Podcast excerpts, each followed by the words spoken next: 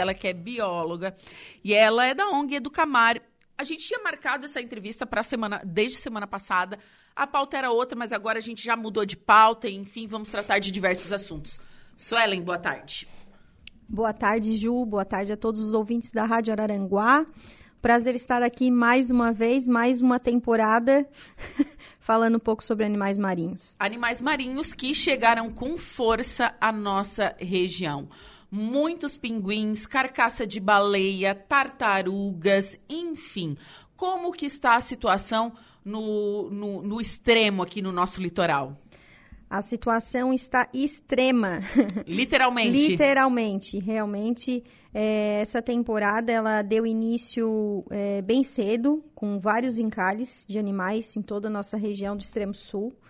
E, e aí estamos aí atendendo várias, vários acionamentos, várias ocorrências de encalhes, tanto de, anima, tanto de animais vivos quanto de animais mortos, de Passo de Torres até Jaguaruna, né, que são regiões aí que ainda estão fora de atendimento e monitoramento sistemático, mas a nossa instituição faz aquele trabalho voluntário e, e faz o, o apoio também com resgate de fauna, tanto marinha é, tanto marinha quanto silvestre também. Sim.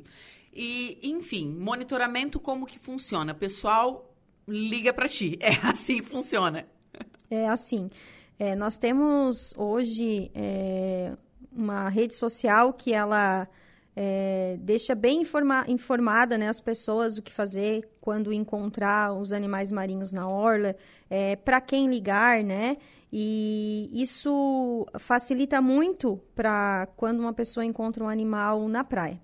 Mas ainda encontramos é, algumas pessoas que a gente não, não gosta de, de culpar, né? Mas desinformadas. Nós tivemos uma situação que eu não posso deixar de comentar. Eu vim com ela hoje justamente para fazer um comentário aqui, aproveitando o espaço que foi um pinguim que foi deixado em frente à Secretaria de Turismo do município de Balneário Arroio do Silva. Oi? Sim. É, nós recebemos o acionamento ali do Departamento de Meio Ambiente, né, comunicando que o animal tinha sido deixado na frente da Secretaria de Turismo. E nós, é, imediatamente, fomos a ver, verificar a situação. O animal já não, tinha, não estava mais na frente da secretaria e pensávamos que o animal estava perdido no meio do centro do município, Meu né? Deus, olha que rolê aleatório do pinguim. Então, assim, é um animal que ele fez um percurso é, de migração muito grande, né? Lá da região é, da Patagônia, aquela região da costa do Chile, Argentina. E e veio parar nas nossas águas, né? Aqui no nosso litoral do sul do Brasil.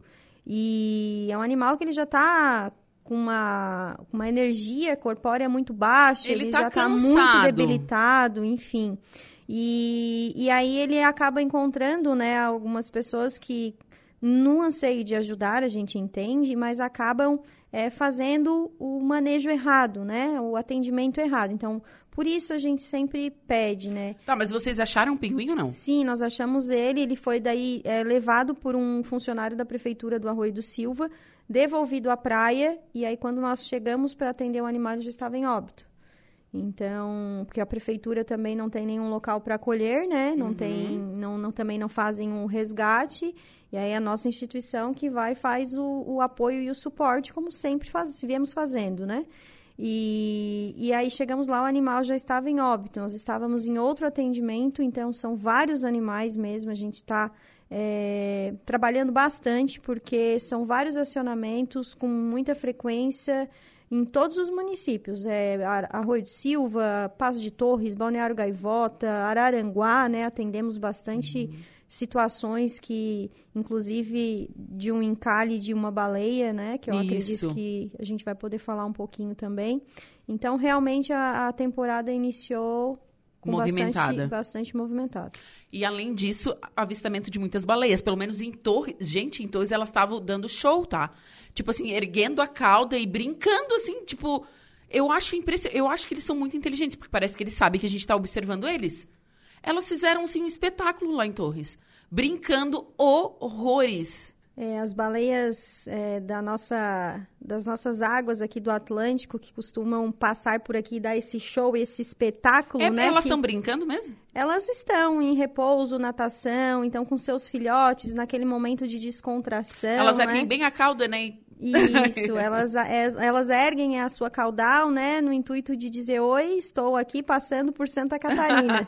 então, é muito lindo realmente, é um espetáculo que... Já foram vistas aqui no, no nossa... Na nossa região já foram vistas, né, nós já iniciamos o monitoramento em parceria com o Instituto Australis, mais um ano aqui no, no Hotel do Morro dos Conventos é, uma parceria ali também com o hotel, onde nós temos um ponto fixo de observação de baleias. Né? Então, isso é muito legal porque a gente consegue atrair o turismo, né? Muitas pessoas vêm realmente para a região para poder observar as baleias, então é bem legal, a gente aproveita, né, esse espetáculo que elas dão para nós de graça de e graça. a gente aprecia então essa espécie que é magnífica, né? E tivemos aí na nossa região muitas avistagens. Elas chegaram também com bastante movimento aqui na região. Então, o, a, toda a fauna marinha está assim, esse ano está. A Suelen aqui em off, ela disse que em sete anos que ela trabalha no projeto, ela disse que nunca viu a quantidade de animais aparecendo, né?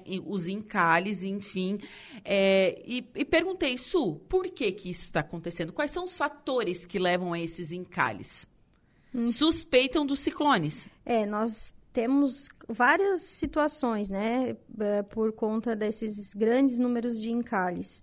É, primeiro, é, esses animais eles estão tendo uma influência muito grande da, das mudanças climáticas que acabam afetando lá na, nas suas colônias reprodutivas, né? É, ou deixando a, a, a, saída em busca de alimentos mais cedo, o que acaba chegando esses encalhes para nós mais cedo também, porque justamente algumas espécies buscam a nossa região é, por águas mais quentes ou por alimento, né, a distribuição de alimento, como, é os, como são os pinguins, né? Então, é, temos muitos fatores que podem é, é, influenciar né, nessa, nessa quantidade expressiva de animais marinhos. É, as baleias também, né? A gente também pode justificar pelo, pela grande reprodução de algumas espécies, por exemplo, a baleia jubarte, que o ano passado tivemos várias ocorrências várias. aqui na região, porque nós também podemos, é, através de estudos, observar que aumentou o número populacional dessa espécie. Então, aumentando o número populacional, consequentemente, também maior número de avistagem da mesma, né? Sim. E e a baleia franca, a gente acredita também que elas estão tendo um aumento populacional graças a, ao trabalho que é realizado né, de, é, de pesquisa para a conservação dessas espécies, que acaba positivamente influenciando muito na preservação. Né? Antigamente a gente sabia que existia caça às baleias. Sim, gente. Várias... Historicamente falando, vamos voltar a muito tempo atrás, né? Não existia energia elétrica, certo? E a, a, gordura da baleia, a caça às baleias era única e exclusivamente para tirar a gordura para acender os lampiões, é, enfim, era para isso. Então, as baleias elas foram quase extintas. Exatamente. Todas as espécies de baleias eram caçadas, né? Tinham os baleeiros, né? Os navios baleeiros que saíam e voltavam com cargas e cargas de gordura de baleia que servia para acender, então é, não, as lamparinas da época. Isso a gente está falando, sei lá, final do século retrasado, né, início do século passado, não existia energia elétrica. Era por isso, né, Su? Era justamente por isso, né? Na, na indústria civil, né, era usado muito é, os olhos, né? Que a baleia ela tem uma camada de gordura muito espessa. Muito espessa. E aí é, esse óleo, né? Que existe ali no, na pele da baleia, na carcaça da baleia, ele era muito utilizado. E hoje, né? A gente pode agradecer que acabou um pouco essa aqui na nossa, nas nossas águas, nos nossos oceanos, mas ainda existe né, a caça baleias em outros países. Outros países asiáticos. Principalmente nos países asiáticos, onde é permitida a caça da baleia, né, infelizmente. Mas algumas espécies, então, a gente consegue observar que o, o, houve um grande aumento populacional, como das baleias jubartes né, e as baleias francas. E cada vez mais a gente tenta é, trabalhar para a conservação dessas espécies, né? Por isso é importante o monitoramento, o avistamento de baleias, né? Que a gente pode, é, inclusive, catalogar, foto-identificar como são as baleias francas, Sim. que elas nos permit, permitem, né, essa, essa foto-identificação Por causa através... das calosidades. Isso, das calosidades, já tá expert, Mas eu né, sou expo... Gente, é que assim, ó, tem, tem, eu sou uma... eu não fiz biologia, não sei porquê, mas assim, eu gosto muito de animais, e para quem, quem é meu amigo mais chegado sabe que eu sou apaixonada por baleias, e onças. Então, assim, de baleia eu entendo um pouquinho. Entende muito bem. É isso aí, as calosidades, né? Que são aquelas manchinhas brancas, principalmente nas baleias francas, que são formadas por é, colonização de ciamídeos, que são é, pequenos, pequenos é, camarõezinhos, tatuirinhas, né? Isso. É tipo que, uns bichinhos de pé que não coça. Isso, isso. Então, eles, é, eles se alojam na, na carcaça da, da baleia, né? No corpo da baleia, principalmente no dorso, na cabeça. E aí, a gente consegue foto-identificar aquela baleia, saber quantas vezes ela veio para nossa região, se ela já veio, se não veio, se teve filhotes, se não teve. Inclusive, tivemos agora uma ocorrência muito legal que foi essa semana. Hoje ela está novamente na frente da praia do município de Itapirubá, onde tem muitas pessoas lá fazendo a observação, turistas, pessoas ali da localidade. É uma baleia franca com um filhote albino. Ai, gente, que lindo! Isso. Então, elas estão lá dando show, espetáculo, muitas pessoas, né, aproveitando o momento. A baleia franca com seu filhote albino já é a terceira cria que ela faz em águas é, Mas é o primeiro albino? É o primeiro albino. É o primeiro albino. Isso... Ele é mais suscetível, né? O, a, a, o filhote albino, né? É, com certeza. É, as, as devidas várias ameaças que existem, né? Ele é, ele é da, da coloração branca, porque a sua mãe ela tem a coloração mais acinzentada. Então ele acabou pegando a coloração acinzentada mais clara e acabou ficando, então, não tendo a formação da cor escura, né? Sim. E tendo a cor clara. E é lindo, né? Um animal que tu vê uma baleia branca no mar, é maravilhoso de. de... É igual uma beluga. É, é lindo. E, e ela está aí nas águas catarinenses, então a gente é, pode, é, através da pesquisa, do monitoramento, é, trabalhar para a conservação né, dessas espécies e também para os parâmetros da qualidade da nossa região. Né? Isso quer dizer que a nossa região está tendo uma qualidade boa ambiental, a pesca não está influenciando, tivemos alguns encalhes com registro de, de incidência com pesca, mas a gente tem números bem mais baixos do que em outras regiões do Brasil. Que bacana isso, né? Sinal que é, a nossa região está bem preservada, está indo pelo caminho certo. Isso, atendendo às legislações, na pescaria no momento certo, né? Nas épocas de safras, né? Então, é, a gente tem um respeito e está tendo aí cada vez mais, né? Essa, essa atenção, esse respeito, né? Com a vida marinha, que ela é muito importante para o nosso planeta. Aproveitando o gancho falando de baleia, é, ocorreu um encalhe este final de semana de uma baleia que não é uma baleia que visita a nossa região. Que espécie é? Ela é uma baleia que é, ela é, só está abaixo da baleia azul. Então, ela é a segunda maior do oceano. Então, ela é gigantesca. Ela chega a atingir 27 metros. Só para você ter uma noção que quem está nos ouvindo, né, tem uma Eu não tenho parâmetro para 27 metros, eu não sei, não sei quanto é que é, eu, eu acho que, que é mais longe. alto quase que o Infinity tem quantos, met quantos metros de altura, eu não sei não te sei. dizer. Mas ela é enorme. Eduardo Galdino, faz aí, quantos andares? Faz aí pra gente. E ela encalhou aqui, foi na terça-feira, tá? É, recebemos o acionamento, mas nós estávamos envolvidos com outros atendimentos de animais vivos. Então, a nossa instituição faz um, um trabalho, eu gosto sempre de frisar, que é voluntário nós não temos ainda uma estrutura aqui na região para fazer a estabilização desses animais.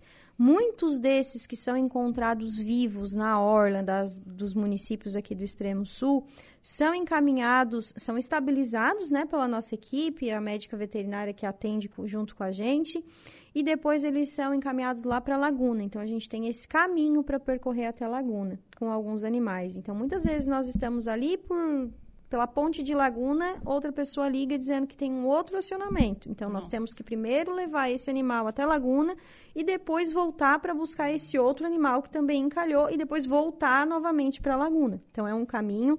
É uma logística bem difícil, tanto para nós quanto para os animais, que também estão ali necessitando atendimento imediato, né, dessa estabilização, para que a chance de sobrevivência e de vida deles aumente. Então, é, a gente estava atendendo outro acionamento, como eu falei, a gente dá prioridade para os vivos e depois a gente atende os que já estão em óbito, né? Que é muito importante também, porque a gente pode fazer uma, como foi feito em Araranguá, e eu gostaria aqui de agradecer muito, né, a, a Prefeitura Municipal de Araranguá, o prefeito César, que imediatamente percebeu que essa carcaça dessa baleia, ela poderia ser reaproveitada para futuramente é, usarmos ela numa exposição de um possível museu municipal que a gente está buscando ter aqui na nossa região, né? Então ele já acionou ali a Secretaria de Obras, né, o pessoal da Secretaria de Meio Ambiente, para que a gente pudesse ir lá para fazer a coleta do material e recolher a carcaça. Nós fizemos o sepultamento na areia ali da região próximo à Barra, que foi onde ela encalhou. E ali a gente mantém essa carcaça por algum período até que se decomponha de fato. Ela já estava em um estágio muito avançado de decomposição. Nós chegamos. O cheiro devia ser agradabilíssimo, né? É, o cheiro da baleia é incrivelmente insuportável, assim. Nossa. Então a gente não conseguiu coletar muitos materiais biológicos, né? Qual era a espécie mesmo da baleia? É uma baleia fim. Baleia, eu vou procurar aqui. Essa eu não ela é linda. Ela tem, ela é uma das mais rápidas em natação, porque ela tem uma uma formação do corpo dela é, mais alongada e mais fina. Ela não é tão gordinha igual Isso. as baleias francas. Então ela ela tem esse é, ela é bem comprida. Ela é bem comprida, exatamente. Isso, e não é gordinha. Não então, é eu tô vendo ela aqui é, agora. Exatamente. Então, a, isso ajuda, influencia muito para que ela possa nadar de forma mais rápida, né? Ela é uma baleia que ela é, a distribuição dela geográfica é lá em, em regiões polares, regiões tropicais. É possível encontrar ela em todos os oceanos. Sim, e ela, ela só que ela não chega muito perto da costa. Não chega muito perto da costa. Então ela, ela morreu lá em alto mar e veio parar aqui. As, Just... Os ciclones veio trazer, trouxeram ela para cá. É, justamente outra, outra, outro fator que contribui muito é também esses ciclones que nós estamos tendo cada não deixa de ser mudança climática, né? É. Então são fatores que influenciam sim para o grande número de animais que vêm encalhar na região costeira, né? Que são animais que eles estão numa natação meio é, difícil para eles em alto mar, o mar está muito revolto, eles acabam pegando correntes que influenciam para que eles venham então e cheguem na nossa orla bem debilitados. Nossa. E, bom, então ela já, essa baleia já foi enterrada, certo? Vão esperar se decom, né, decompor ali e depois é, os ossos vão ser usados, enfim. Ela está inteira, a ossatura inteira dela. Ela está inteira. Até o pessoal da Secretaria de Obras manteve o maior cuidado para poder fazer, puxar ela da beira da praia, né? Então, é, no fazer esse movimento esse com, a, com, a, retro, o manejo da baleia, acaba sempre, muitas vezes, quebrando uma vértebra ou outra, né? E aí a gente tenta manter o maior cuidado, porque quando nós formos fazer o tombamento, que a gente fala dela, em algum local onde a gente pretende colocar, a gente consegue montar ela de forma mais fácil, né? Porque tu imagina uma baleia, ela, essa tinha 17 metros. E montar essa baleia vai tempo, não é algo assim que é um mês, dois meses. Às vezes são anos. Sim, sim. É um trabalho. É um trabalho bastante. Eu lembro que uma vez eu fui fui na Unesc e fui lá na sala que tem as que estavam tem aquelas baleias uhum. e tem uhum. o Rodrigo, não sei se você conhece Sim, o Rodrigo, né? Rodrigo Freitas. O Rodrigo é apaixonado por isso, né? E ele tava lá dele me mostrou assim, oh, tu sabe o que que é isso aqui? Era, olha, Su era assim, ó, era do tamanho disso daqui, ó. Ele disse, ah, isso daqui. E era todo cheio assim de tipo pelinho, sabe? E disse assim, ah, isso daí é tipo a guelra da baleia. Uhum. Eu fiquei assim, meu Deus, o tamanho que é esse bicho. Gente, era enorme o é, negócio. Enorme, enorme. Não é guelra, mas eu não sei explicar direito. São as barbatanas, né? Se tinham pelinhos, eram isso. as barbatanas. Elas servem para fazer a filtração do, dos, dos plâncton. plânctons. Exatamente, isso. que é o alimento da baleia, né? Sim, a baleia se alimenta de plâncton, gente. Olha o tamanho do bicho se alimentando de plâncton. É, e de alguns crustáceos também, que são os camarões, né? São é... Ela se alimenta de coisas micro. Micro, micro, micro-organismos. Gente, isso é surreal, né? É. E, e essa baleia ali, ela foi então preservada, com maior cuidado, tombamos ela ali na... Colocamos, sepultamos ela na orla ali da barra. E também, Ju, é, foi um fim de semana de bastante trabalho aí para nossa instituição, junto com a prefeitura, até a, a Defesa Civil também se fez presente, ajudou porque as pessoas gostam muito de saber o que está acontecendo, o animal está ali, isso gera, repercute, né? As pessoas querem informação, por que, que esse animal morreu, então a gente acaba fazendo um trabalho de informação na própria orla, né? Às vezes a gente está trabalhando ali para para poder explicar, porque a gente já sabe que as pessoas querem. Falamos com famílias de outros municípios, foi bem legal. É, é bem legal que a gente que trabalha com isso, a gente é, consegue também trabalhar a educação ambiental em campo. E aí tivemos outras espécies não menos importantes do que a baleia-fim, que são a nossa famosa e conhecida aqui da região pelas posturas que fez ali em fevereiro do ano passado, que é a tartaruga de couro. Nós perdemos quatro exemplares, quatro indivíduos dessa mesma espécie, só entre a, o centro do Morro dos Conventos até a barra do Rio Araranguá. Foram Nossa. quatro tartarugas de couro, Dermocheles coriacea, que é o nome científico. Mas né? elas estavam em óbito já. Já em óbito. Então, Mas é uma elas, elas estavam com marcas de quê? Ela, o que, que elas Duas tinham? delas nós não conseguimos identificar porque já estava também em estado avançado de decomposição. E outras duas estavam sim com as aletas, que são as nadadeiras, né? Um, com um pouco de ferimento que indica um, também é, incidência com a pesca, né? Mas é pela, pelo, pela falta de um local, de nós não podermos fazer uma necropsia desse animal adequada, a gente não gosta de apontar a causa da morte, porque realmente há vários outros estudos E precisariam indivíduos ser adultos? Indivíduos adultos e, nossa, são magníficas, né? Sim. Então, o que nós fizemos foi coletar material é, biológico, genético, né? Que é o sangue da- das tartarugas. E nós vamos encaminhar agora para uma pesquisadora que é uma das mais é, influenciadas, é, renomadas, na verdade, né? Na, na pesquisa com tartarugas marinhas, que é a Daphne Hoppel que é uma pesquisadora que trabalha há muitos anos com, com tartarugas marinhas, e aí nós vamos encaminhar para ela para que ela possa fazer uma análise se essa tartaruga que está com bastante frequência é, vindo a óbito aqui na nossa região, que é a de couro, ela é da, da nossa região, da, das águas brasileiras, ou ela é da África do Sul, que é onde tem também lá é, distribuição, faz parte da área de distribuição geográfica dessa espécie. Então, pode ser que ela seja de lá, que é dali da região do Gabão, no litoral da África do Sul. Certo. Então, se nós, com a análise genética, a gente consegue saber se ela é daquela região ou se ela é aqui da região do Nordeste do Brasil. Para que a gente possa saber o que está acontecendo, por que que tantas tartarugas, que inclusive essa espécie ela está criticamente ameaçada de extinção. Diferente das outras, né, que nós falamos aqui, que a baleia jubarte, a baleia franca, essas elas, né, por, por trabalhos de conservação, elas não estão criticamente ameaçadas de extinção como já tiveram antigamente. Sim. Mas a tartaruga de couro está. Então, a gente agora começa a ligar um alerta para que a gente possa saber o que está acontecendo com essa espécie, para que a gente possa diminuir a- a- os óbitos, né? E Sim. preservar essa espécie. E preservar, claro, a espécie. É, então, neste final de semana, tartarugas, pinguins, baleias, muito trabalho. E como é que a, a pessoa, eu tô caminhando na praia, o que, que eu faço quando eu acho um animal? A gente sempre fala isso, né? Mas não custa. Gente, não mexe. Esse é o principal. Exatamente. Não mexe. Não tira da praia e leva para frente da Secretaria de Turismo do É, município. gente, não, e outra coisa, não, Não é faça assim, ó, isso. não é assim só pro, quando a gente pensa, a gente está falando isso pro, pro bem-estar do animal também, mas pro seu também, porque existe as zoonoses, né? Aquela, aquele, aquele animal, ele pode estar doente, pode passar para você, não é? Exatamente. Nós levamos dois lobos marinhos para a laguna esse ano já, que foram transportados pela nossa equipe, e um deles estava com uma bactéria de pneumococo muito grave e nós transportamos ele no veículo com maior cuidado. Então, são, são animais que realmente podem estar é, com alguma doença transmitir doença e transmitir para os humanos, né?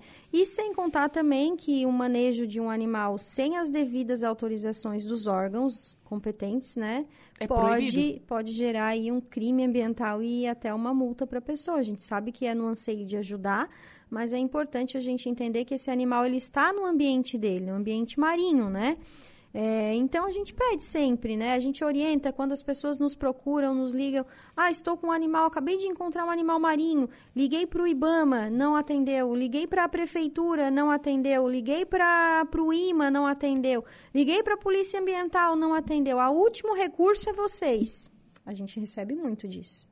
Aí a gente orienta, a gente diz, bom, se nenhum órgão atendeu, a gente já sabe que é hoje em Santa Catarina, na nossa região, a Polícia Ambiental não tem mais é, gerenciamento de fauna dentro da sua atividade laboral, né, de, de, dessa sua atividade de trabalho, não, não fazem mais o resgate.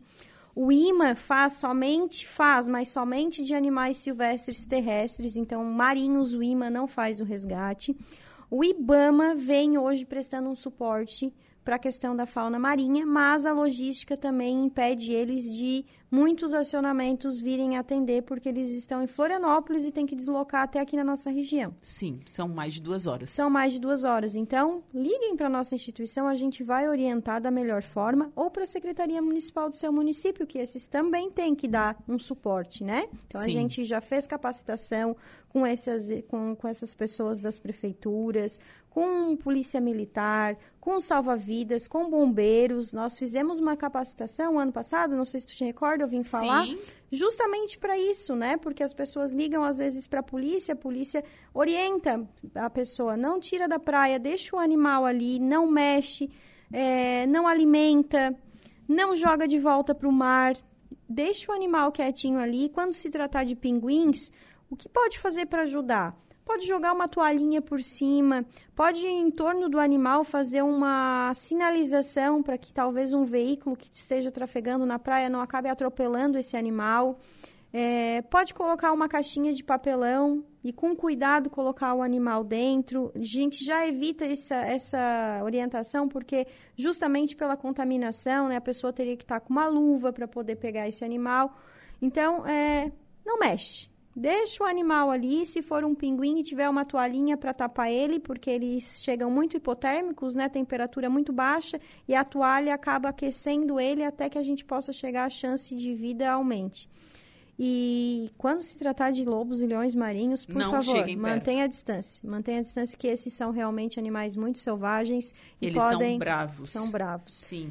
E eles só estão descansando, gente. Só estão ali. É, muitas vezes estão só descansando. É. Nós tivemos dois acionamentos que, infelizmente, não eram essa situação. Eles estavam com ferimentos bem aparentes, um uma região craniana e o outro com, com uma infecção muito grande na, no globo ocular. Então, esses agentes daí têm que fazer atendimento médico veterinário. Sim, daí o atendimento leva, leva para Florianópolis, eles são curados, eles são devolvidos? Devolvidos para o mar, justamente. Eles passam primeiro por uma estabilização e depois reabilitação. E aí eles ficam um tempo ali para que sejam reabilitados nas piscinas que, existe, que, que tem ali, né, existem na, nos centros de reabilitações eles passam por essa reabilitação, aprendendo a, a, nadar. Muitas vezes eles acabam muito tempo ali na reabilitação, não, não, não se movendo. Não se movimentam como se deve se movimentar, até para capturar alimento. Eles passam por toda essa reabilitação para depois serem soltos no mar. Então, Suelen, resumo da ópera, a temporada começou com tudo. A temporada começou, exatamente. E começou com bastante atendimento, né? É e lembrando que a Educamar é uma ONG e trabalha somente com voluntários, né, Su? Exatamente, muito bem lembrado, né? Hoje a gente vem buscando um espaço aqui na região, é, através de algumas é, ações que movemos justamente para que é, esse local, que cada vez mais é verificada a importância dele, ele seja de fato é, construído aqui no sul, né, para atender toda essa demanda desses animais que não são, como, né, falamos aqui, não são poucos e que também possa ser também um atrativo turístico para a região, né? Hoje a gente observa que quando tem os acionamentos, muitas pessoas se envolvem. Muitas pessoas mesmo, né? Para a baleia teve muita gente? Muita gente. A gente tem ali uma filmagem de várias pessoas em volta da baleia, das tartarugas. As pessoas querem, como eu falei, saber o porquê, são curiosas, né? Então, é, a gente entende que é, um local aqui na nossa região, além de, claro, primeiro, primeiro grande é, fator positivo é salvar esses animais que estão aí na nossa região. Hoje, se tu for na praia, tu vai ver muitos animais mortos. Muitos animais mortos. E todos esses ali que estão em óbito, eles acabam é, gerando até é, para a saúde, né? Da saúde ambiental da, daquela região, né? Um mau cheiro. É, são carcaças que, claro, servem de alimento para outros animais do ecossistema costeiro, eles são importantes, né? Sim. Por isso a gente, ah, mas os animais mortos não é melhor enterrar? Alguns sim, quando eles estão em umas regiões que são próximos às residências, né? Onde circula mais circula gente. Circula mais pessoas, como era de fato essa situação que houve aqui no, no, no, Morro dos Conventos, né? Mas em áreas mais afastadas, a gente. É, a gente prefere deixar o animal ali na, na orla que ele vai servir de carcaça para muitas espécies daquele ecossistema ali costeiro, né?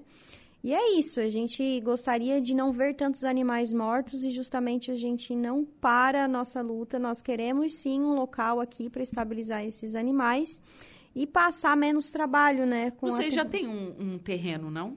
Nós tivemos uma sinalização da Prefeitura de Araranguá com essa área, que vai ser uma área institucional ali do Pai Querer. É, tivemos conversando com o prefeito César, ele já está encaminhando tudo para que a gente possa, porque foi há pouco tempo que liberou o Pai Querer, né, o loteamento, Sim. então estão ali no trâmite para que liberem essa área e aí depois, posteriormente, lutar para que a estrutura física seja é, de fato construída aqui na nossa região. A gente é, espera que para que os próximos anos e as próximas temporadas nós já tenhamos aí um local, uma infraestrutura bem melhor para atender toda essa demanda de animais marinhos. Tomara, tomara, a gente torce por isso. Por isso. Su, muito obrigada pela sua participação hoje aqui no programa e pelos esclarecimentos. Eu que agradeço mais uma vez a oportunidade, né? Sempre bom falar com, é, com você, apaixonada por baleias e animais marinhos, né? E é muito gostoso estar aqui conversando contigo.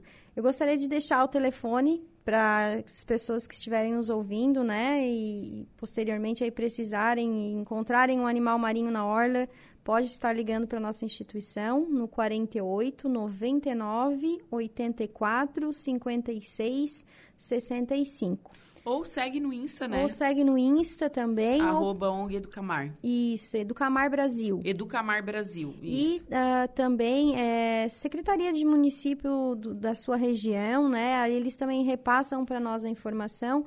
E tem o 0800 do IBAMA, que também, como eu falei, está prestando suporte conosco, que é o 0800 e é mais fácil daí para quem né, não tem aquele crédito para ligar, liga no 0800. Então, é 0800 061 8080. Certo, Su, excelente semana para você. Muito obrigada. obrigada. Bom, agora